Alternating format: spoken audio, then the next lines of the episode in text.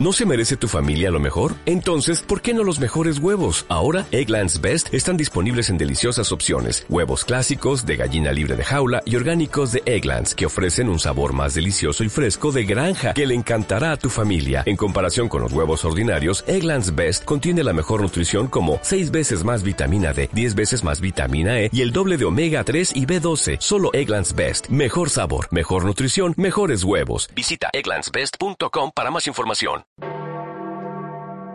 Este es, amigos míos, el mensaje de vida que el Papa quiere transmitir. Pido al Señor que tantos esfuerzos no hayan sido vanos, que con su ayuda produzcan frutos abundantes y duraderos de la vida de fe, esperanza y caridad. Hoy tenemos algo que hacer nuevo adentro. Hoy tenemos que dejar que Dios renueve algo en mi corazón.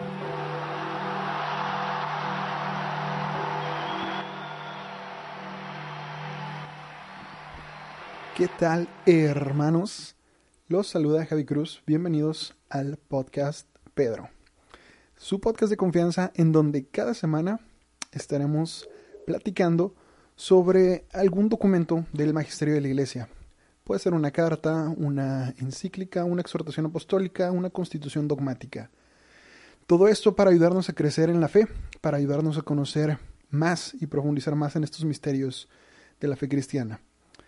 Eh, me presento súper rápido. Mi nombre es Javier Cruz, mejor conocido como Javi.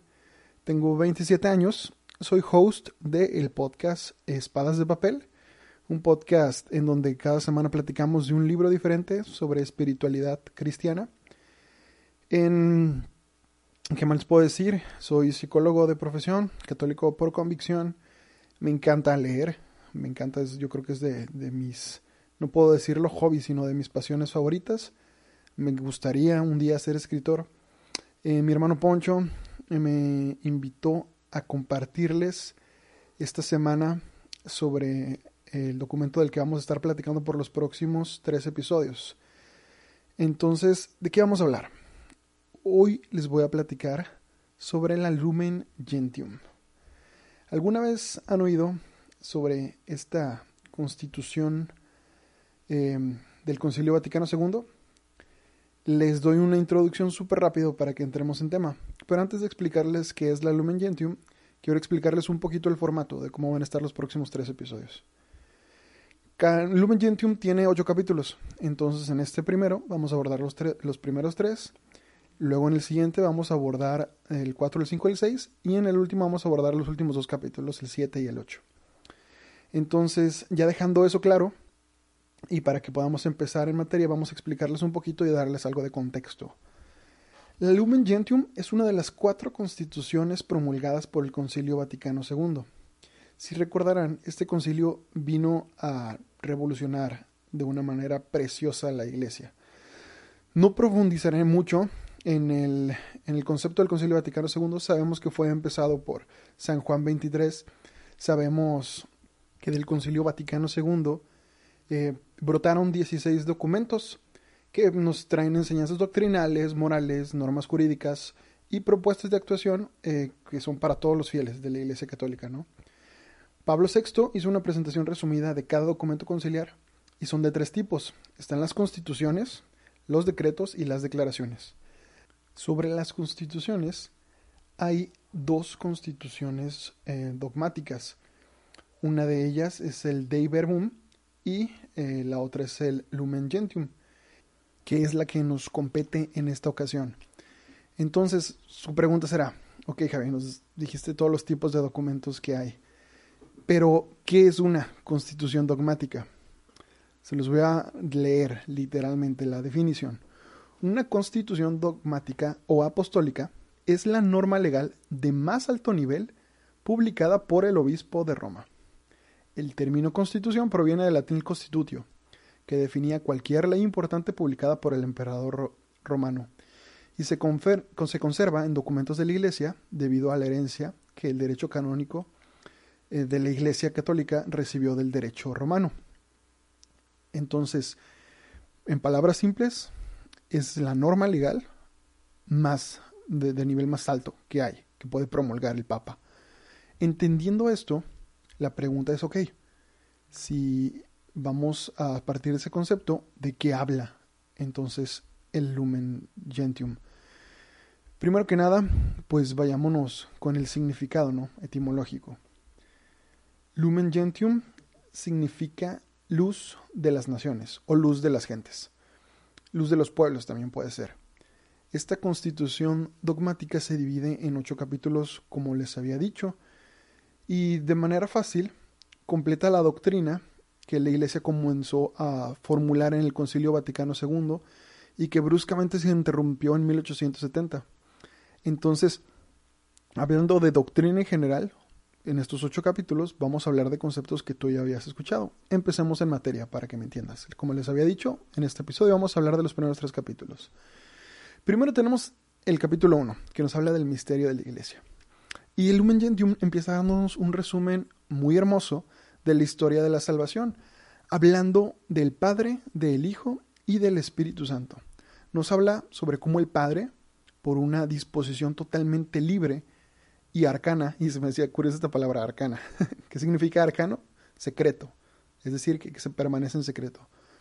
Entonces, el Padre nos creó por amor y nosotros caímos a través de la tentación en el pecado, ¿no? Sabemos toda la historia de Adán y Eva, la recuerda el Lumen Gentium en estos primeros numerales.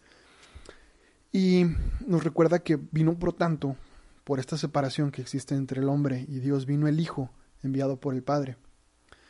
Entonces, sabemos que Jesús vino a una cosa, vino a enseñarnos a amar. Pero al momento en el que nosotros rompemos esta, esta gracia, rompemos esta amistad con Dios, la misión del Hijo se vuelve salvífica se vuelve redentora. Entonces, la iglesia o el reino de Cristo presente actualmente en este misterio por el poder de Dios que crece visiblemente por el mundo por esta herencia que nos dejó el Hijo. Sabemos que Jesús vino y en este legado de amor no solo nos lo enseñó, sino nos lo pidió que se lo compartiéramos a todo el mundo y no nos dejó solos. Sabemos que poco antes de subir al cielo, nuestro Señor Jesús nos dijo, les conviene que yo me vaya, porque si no me voy, no va a venir el Paráclito, el defensor, el Espíritu de la verdad, el Espíritu Santo. El Espíritu Santo, el motor de la iglesia. El Espíritu Santo, que Lumen Gentium en unos numerales más adelante, va a decir, si estamos diciendo que la iglesia es el cuerpo místico de Cristo, entonces el alma que anima ese cuerpo es el Espíritu Santo. El Espíritu Santo viene y nos transforma en otro Cristo, nos hace imitar las virtudes que tenía Jesús, nos hace verdaderos cristianos, nos hace verdaderos hijos de Dios, hermanos de Jesucristo por el bautismo, y nosotros empezamos a vivir esta vida de, de fe, de amor, movidos totalmente por el Espíritu Santo. Entonces, en resumen, este primer capítulo del misterio de la iglesia nos dice que Cristo es la vid verdadera, y nos comunica vida y fecundidad a nosotros que somos los sarmientos y que permanecemos en Él por medio de la iglesia. Y sabemos que sin Él nada podemos hacer. Entonces es necesario, como decía San Pablo en Gálatas capítulo 4 versículo 19, que nosotros nos hagamos conformes a Él hasta el extremo en que Cristo quede formado por completo en nosotros. Recordaremos la famosa cita de Gálatas eh, que dice, ya no soy yo quien vive, sino Cristo quien vive en mí. Pero les pasó otra, en el mismo capítulo, en, en, vez del capítulo 2, váyanse al capítulo 4, más adelante, en el, en el versículo 19. San Pablo dice, hermanos, yo tengo dolores como de parto y los voy a seguir teniendo hasta que todos ustedes se hagan conformes a Cristo hasta el extremo en que Cristo quede formado en ustedes. Imagínense, San Pablo nos decía que la misión que tenemos de ser otro Cristo aquí en la tierra, es decir, de cristificarnos, en palabras más simples, de santificarnos, es vital. Vital es el punto que él, como padre de esas comunidades, como padre de, nuestros hermanos Gálatas, se, dolía por dentro, le, le causaba un dolor profundo que no fueran santos. Entonces, ¿Por qué el capítulo 1 se llama el misterio de la iglesia? ¿Por qué es eso? la iglesia es eminentemente misterio. Misterio, en palabras simples, es algo que no se puede comprender en su totalidad. Si estamos diciendo que la iglesia es un misterio, es porque, porque si nos, nos crea una duda razonable el decir, ok, Cristo vino y nos dejó esta herencia y todos los bautizados somos miembros de este cuerpo místico de que a través de los sacramentos, a través de las enseñanzas del magisterio, de una manera arcana, como dice Lumen Gentium, Dios da su gracia a todos los hombres. Y hay que hacer énfasis en la palabra arcana, es decir, es de manera secreta, porque montones de las cosas que nosotros vivimos en la iglesia no las comprendemos y no las comprenderemos hasta el final de los tiempos. Entonces, sabiendo esto y tomando la identidad de iglesia, en el capítulo 2 el Lumen Gentium toma otro concepto, que es muy curioso y, me interesó de verdad demasiado. El capítulo 2 se llama El pueblo de Dios. Ahora, ustedes se preguntarán, ¿quién es el pueblo de Dios? ¿El pueblo de Dios es la iglesia? Y esto es de lo que busca decir el Lumen Gentium. El, Lumen Gentium nos dice, no, no solo es la iglesia el pueblo de Dios.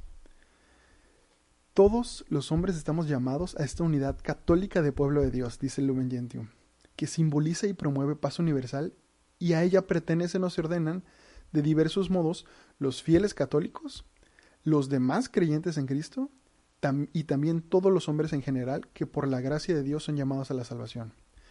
Entonces hay que entender, este pueblo no solo incluye a todos los hombres que, que pertenecen a esta grey a esta, esta Santa Iglesia Católica, que podría parecer una comunidad pequeña comparada con el resto de la humanidad. Sin embargo, nosotros sabemos que estamos llamados a compartir estos misterios de salvación con el resto del pueblo de Dios. Porque si bien nosotros podríamos considerar, y el Lumen Gentium lo va diciendo en orden, por así decirlo, en un orden jerárquico de importancia, el pueblo de Dios empieza con la iglesia, Luego le da una especial importancia a nuestros hermanos judíos y a nuestros hermanos musulmanes. Después de ahí se pasa con nuestros hermanos cristianos, con, los hermanos que también profesan la fe. Y aquí hace una, una ¿cómo decirlo? una aclaración muy, muy curiosa. Nos dice que el Espíritu Santo no solo santifica y dirige al pueblo de Dios mediante los sacramentos y los misterios, y a través de estos le adorna con virtudes. Es decir, sí hace eso el Espíritu Santo, pero no solo eso, sino también distribuye gracias especiales entre los fieles de cualquier condición, distribuyendo a cada uno según quiere, como dicen Corintios, sus dones, con los que le hace aptos y prontos para ejercer una diversidad de obras. Aquí está hablando, citando Primera de Corintios, de los carismas. Estos carismas pueden ser, dice Lumen Gentium, tanto extraordinarios como comunes y difundidos, y deben ser recibidos con gratitud y consuelo, porque son muy adecuados y útiles a las necesidades de la iglesia. Entonces, lo que nos está diciendo aquí eh, el Santo Padre, lo que nos está diciendo aquí el Señor a través del magisterio, es que los carismas tanto ordinarios como extraordinarios, no solo se manifiestan en la iglesia, sino se pueden manifestar en todo el pueblo de Dios. Y a través de ellos se crean diversas obras y deberes muy útiles para la renovación y edificación, ahora sí, de la iglesia. Entonces hay que entenderlos, recibirlos, abrazarlos y sobre todo ponerlos en práctica. El pueblo de Dios nos solidariza como hermanos. Este concepto de pueblo de Dios nos hace de verdad buscar al otro y no quedarnos como católicos de pecera, como católicos que nomás están con otros católicos y que no salen más allá a buscar a sus hermanos, que no salen más allá, que no se atreven a pronunciar la palabra de Dios fuera de su grupo juvenil. Así que amigos, a eso estamos llamados.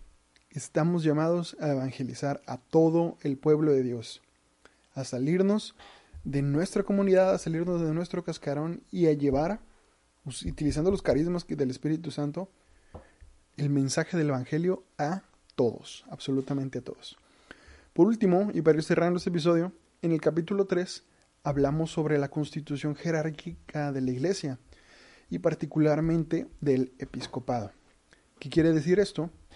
en esta parte del Lumen Gentium, en este tercer capítulo, hace un resumen muy bueno de la importancia de los obispos. Nos habla de los obispos como un cuerpo colegial y se parte de una visión de la autoridad de la iglesia. Es decir, sabemos que los obispos son sucesores de los apóstoles. Y esto para ti, para mí, pues, es, es one on one, ¿no? O sea, es, es básico. Pero estamos hablando de que esta constitución dogmática es de los sesentas. Para que lo entiendas muy bien, imagínate, en esta parte se habla de la raíz histórica y de la sacramentalidad del episcopado. Y tú dirías, oye, pues es que a mí no me tienen que venir a, a super explicar que, que pues el obispo es el obispo y pues su ministerio es sagrado y él es sucesor de los apóstoles y sustentármelo en bases bíblicas. Tú podrías pensar que esto ya es básico para ti, ¿no? Porque lo tuviste en catecismo. Pero a lo que quiero llegar con esto, y, es a no hacer este conocimiento obvio, es que tú y yo tenemos esta formación catequética gracias a documentos como este. No sé si sabías, pero el catecismo de la Iglesia Católica, como tal, ya autorizado y publicado por primera vez en latín, fue en el 95. Es decir, yo, yo tenía dos años de nacido cuando el catecismo fue promulgado. Antes de esto, el catecismo es, un muy buen resumen de toda nuestra doctrina. Pero el catecismo cita documentos conciliares como este, como el Lumen Gentium, como el Dei Verbum, y nos, a través de, de una compilación no resumida y sí profundizada de estos misterios de la fe, nos muestra verdades de fe que para ti y para mí son básicas y que conocemos hoy en día, pero que el Lumen Gentium en los 60 apenas estaba ahora sí que promulgando como tal. Entonces para ti podría parecer muy básico, ¿no? Hacer estos apuntes sobre, sobre los obispos. Por ejemplo, tú sabes bien a lo mejor eh, pues la autoridad que tienen los obispos y, los eh, presbíteros, ¿no? Pero, por ejemplo, también sabes que los diáconos pueden tener, eh, no necesariamente tienen que ser consagrados, sino pueden ser diáconos permanentes, es decir, se admiten hombres casados. Bueno, el decreto que lo mencionó por primera vez está aquí. Como función estable, permite a los diáconos permanentes ser hombres casados, admitir a hombres casados en este ministerio diaconal. Entonces, entendiendo esto, encerrando el episodio del día de hoy, ¿Parece doctrina básica? Lo es. Es doctrina básica. Es doctrina que nos recuerda las bases de nuestra fe y la invitación que tenemos tú y yo a ser santos. Entonces, te pido que estés atento para los próximos episodios. En el próximo capítulo vamos a hablar del papel de los laicos en la iglesia, de la misión que tenemos todos para ser santos, de esta invitación universal a ser santos. Y más adelante, después en el último capítulo, hablaremos sobre los diferentes estados de la iglesia, sobre la, iglesia militante, la iglesia purgante. Yo sé que te estoy soltando algunos spoilers, pero bueno, ¿qué tanto spoiler puede ser si este documento es de, de hace más de 50 años, no? Entonces, pues me despido. Mi nombre es Javier Cruz. Dense oportunidad de cuando, de cuando tengan tiempo, cuando quieran, si les gusta mucho escuchar podcast, pásense por Espadas de Papel. Es un podcast que, en el que cada semana yo mi hermano y un invitado, platicamos sobre libros de espiritualidad. Por ejemplo, la semana pasada platicamos sobre Historia de un alma, Santa Teresita del Niño Jesús. Hasta ahorita llevamos alrededor de 18 episodios. Entonces, si te gustan los podcasts, si te gusta estar escuchando, pues ahora sí que un mensaje que, que alimente tu fe y sobre todo en una platicada entre amigos, porque siempre ese es el formato del podcast, pues date una vuelta por espadas de papel Em, no se olviden de seguir a Walking to Heaven. Mis queridos walkers, eh, sin más por el momento me despido. Dios los bendiga. Amigos, les pido también que en ese cara a cara con Jesús sean buenos y le pidan por mí, para que yo tampoco tenga miedo de abrazar la vida, para que sea capaz de cuidar las raíces y diga como María, hágase según tu palabra. ¿Te preocupas por tu familia? Entonces, ¿por qué darles solo huevos ordinarios cuando pueden disfrutar de lo mejor? Eggland's Best, los únicos huevos con ese delicioso sabor fresco de granja, además de la mejor nutrición, como 6 veces más vitamina D, 10 veces más vitamina E y 25% menos de grasa saturada que los huevos regulares, además de muchos otros nutrientes importantes. Así que, dales los mejores huevos. Eggland's Best, mejor sabor, mejor nutrición, mejores huevos.